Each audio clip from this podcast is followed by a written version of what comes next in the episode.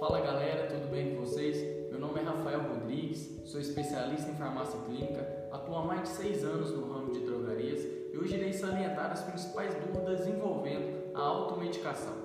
O que é a automedicação? A automedicação é o ato de utilizar medicamentos por conta própria ou indicação de pessoas não habilitadas, sem avaliação de um profissional da saúde. O que leva as pessoas a realizar essa prática? A principal razão corre-corre do dia a dia, onde que a gente não encontra tempo para marcar uma consulta médica, queremos que os sintomas sejam resolvidos imediatamente, uma dificuldade de ter um plano de saúde no Brasil e também o fácil acesso que hoje temos em farmácias e drogarias. O que pode influenciar as pessoas a tomar remédios por conta própria? Ótima pergunta.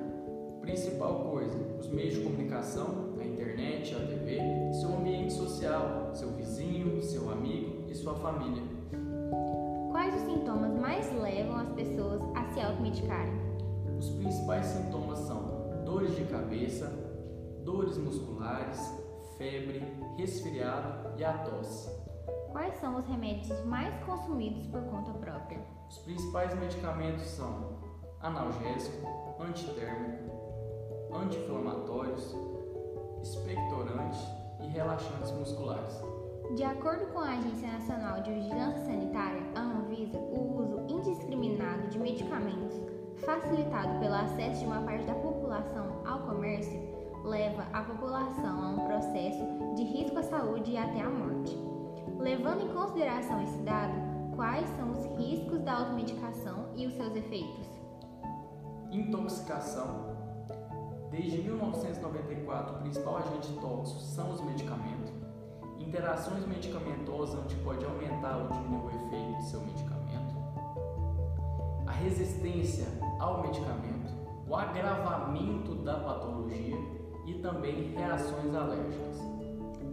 O número de pessoas que se automedicam ou tomam remédios de forma incorreta só vem aumentando.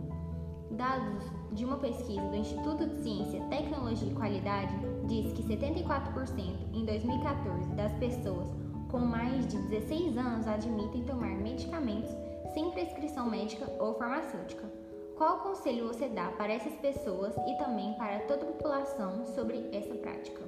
A última pesquisa que o ICTQ fez em 2018 aumentou esse índice para 79%. Foi o maior índice já registrado depois que essa pesquisa começou a ser feita. Então, o que eu digo para vocês, o que